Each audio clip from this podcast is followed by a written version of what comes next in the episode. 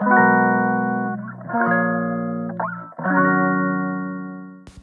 い皆さんこんにちは。本日で111回目の放送となります。今日は断熱についてちょっとお話ししていきたいなと思います。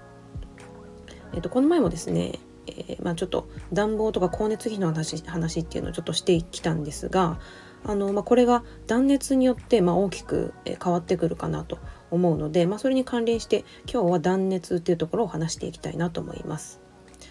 最近私があの Voicy でよく聞いている、え建築家の、え、山内正義さんの断熱教室っていうチャンネルがあるんですけどまあこちらのチャンネルではあのずっと断熱についてお話しされてるんですね。で結構あのやっぱプロの方があのお話しする内容なので私も結構目から鱗の「へーっていうお話がたくさん聞けるんですけど、えっと、この、えー、山内正義さんの、えー、チャンネルの中でお話ししていった、えー、ちょっと断熱等級っていうところをねちょっと今日は詳しく話していきたいなと思います。えっと等級断熱に等級があるっていうのは皆さんご存知でした？私なんかそういうなんかね断熱にもいろんなレベルがあるんだっていうのをこのこの山内さんの放送を聞いて初めて知ったんですけどえっと今一応日本には、え、最高でな7等級7っていうところまで断熱等級があるそうです。で、えー、まあ、一応1から7っていう感じまであるんですけどまあ大体そのどんなもんかっていうのをちょっとネットで調べたんで、えー、ちょっと話していきますね。えー、東京1が1980年以前に、えーまあ、作られてるものが大体東京1っていう感じですね。まあ基本的にその省エネっていう概念がなかった時代に建てられた家っていう感じじゃないですかね多分。うん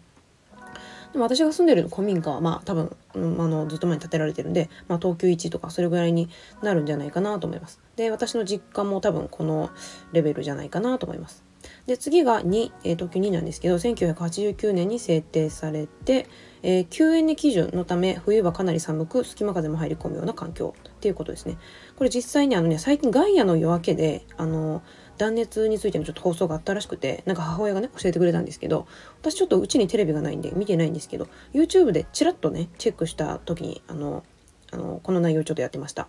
でえ日本の5,000万戸の、えー、住宅が今でもこの東急にっていう、え、レベルらしくて、まあ、結構多くのね、えー、日本住宅がこのレベルにあのなるんじゃないかなと思います。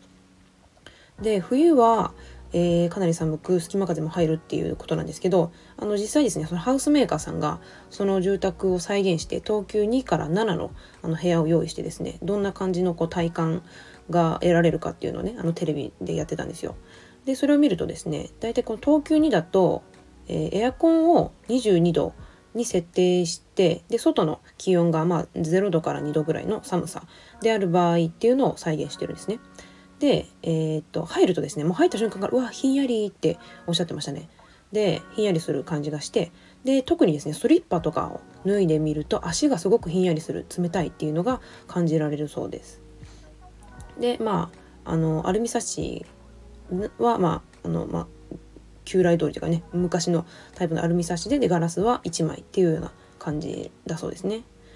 で次、えー、東急3が1992年に設定されて一応新旧、えー、あ新省エネ基準ではあるがまだまだ不十分と。で東急4が1999年に設定されて次世代省エネ基準と、まあ、今のあ基準はこの東急4っていうのが日本ではあの一応最低基準という感じで、えー、言われていて一応2025年からかな？2025年以降に、えー、建てる家はもうこの東急4っていうのが義務化されているそうです。これより、えー、下の東急の家では建ててはいけませんよという感じになっているそうですね。はい。まあ、でも、これは一応ちょちょっと前まではね、まあ、1999年まではこれまではこの最高水準っていうふうに言われてたそうなんですが実際はですねすごくまだまだ不十分なレベルだそうです。まあ、世界と比べると非常にお粗末なレベルというふうにここのウェブウェブにも書いてあるんですけど、えーとどういうことかというとまあ、大体ですねああの寝る前にこれあの Voicy のね建築家の山内正義さんの放送の中でおっしゃってたんですけど寝る前に、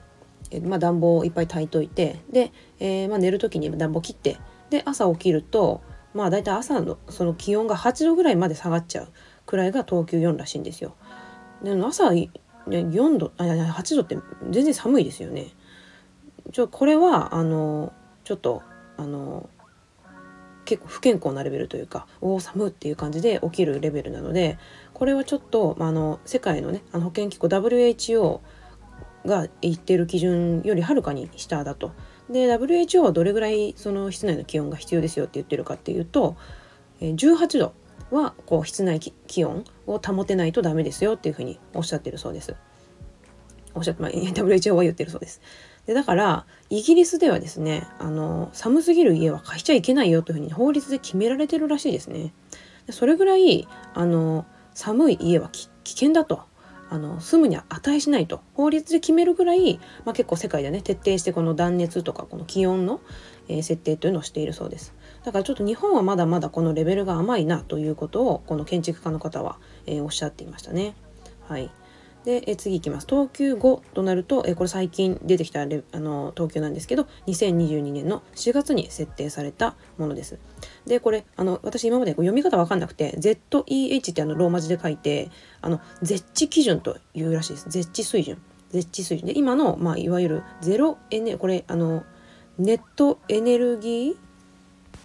間違えました。すいません。えっ、と ZEH と書いてネットゼロエネルギーハウスっていう意味みたいなんですね。まあ、つまり、まあ、省エネで、まあ、エネルギーいりませんよっていう感じの、えー、水準で、まあ、一応国交省は 言ってるレベルだそうです。でもねあの実際はあのまだまだあの寒いあのレベルで、えーと、国交省はそうやって言ってるけどあの実際はですねこの東京4から20%省エネになるものが一応絶地っていうふうに言っちゃってるのであのまだまだエアコンとか必要なレベルだそうなんですね。でこの次の東急6も2022年のに建てられ設定されているものなんですがこれは10月に、えー、設定されていてでこれが一次エネルギー消費量が約30%削減可能なレベルということですね。まあだからまあ東急後よりはもうちょっと上がるのでまあこれぐらいになるとあのエアコンはまあ一応しちょっとたまに必要ではあるけれどあのまあ快適に過ごせるレベルまあそこまで「おお寒」とか「おお暑」みたいなのがちょっとなくなるっていうぐらいのレベルですかね。はい、で一番上の等級である等級7っていうのが、まあえー、今の最高レベルで健康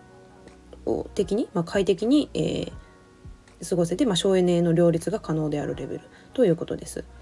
でこれもね2022年の10月、まあ、同じですね等級6と同じ時期に設定されてます。で、えー、一次エネルギー消費量が約40%削減可能ということで冷暖房がほとんど不要で快適に過ごすことができるレベルというふうに言われています。はいここまでねあの断熱ができると、まあ、冷暖房が不要っていうのがあの実現できるんだなというのがすごいね結構驚きでした。であの最近 YouTube でですねゆっくり不動産という方があの紹介されてる不動産の中であの2つぐらいね平屋のあのかなりこの断熱をあのかっこあのすごすごくしてる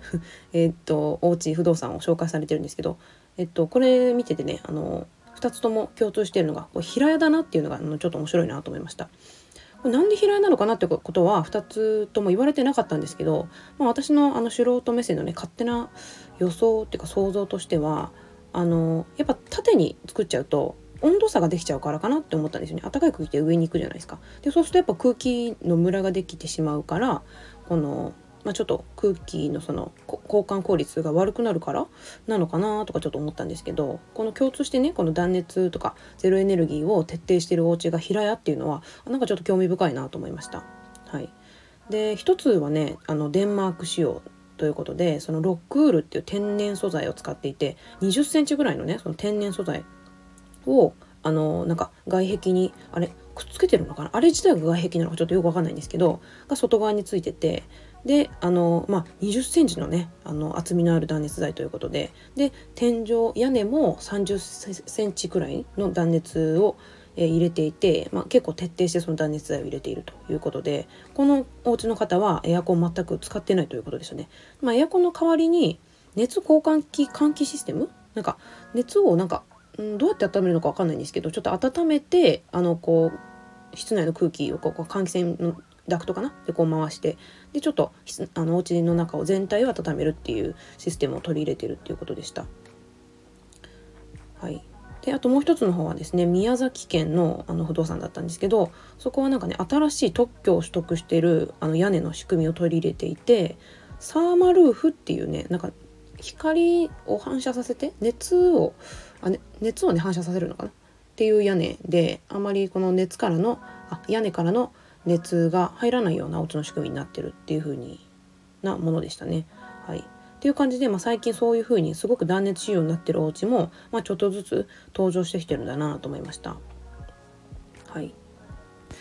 はい、という感じで、えー、まあ、今日は等級断熱のね等級っていうものに関してちょっと話してきました。まあ、今後日本では、まあ、一応そのね等級4っていうのが最低基準になっていくということですが、まあ、等級6から7くらいが、まあ、いわゆるいいお家っていうふうに言われていくんじゃないかっていうことでした。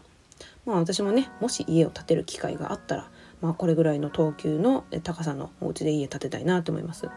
まあ、あの建築家のこの山内正義さんもよくおっしゃってるんですけど、まあ、今あるお家もねなるべくその回収して断熱して、まあ、壁とか天井とか窓とかっていうのを回収して、まあ、ちょっと住みやすくすることが可能なので、まあ、そういったことを取り入れていくのもいいかなと思います。はい、えー、それでは今日はこの辺で終わりたいと思います。はい、ではまた。Bye.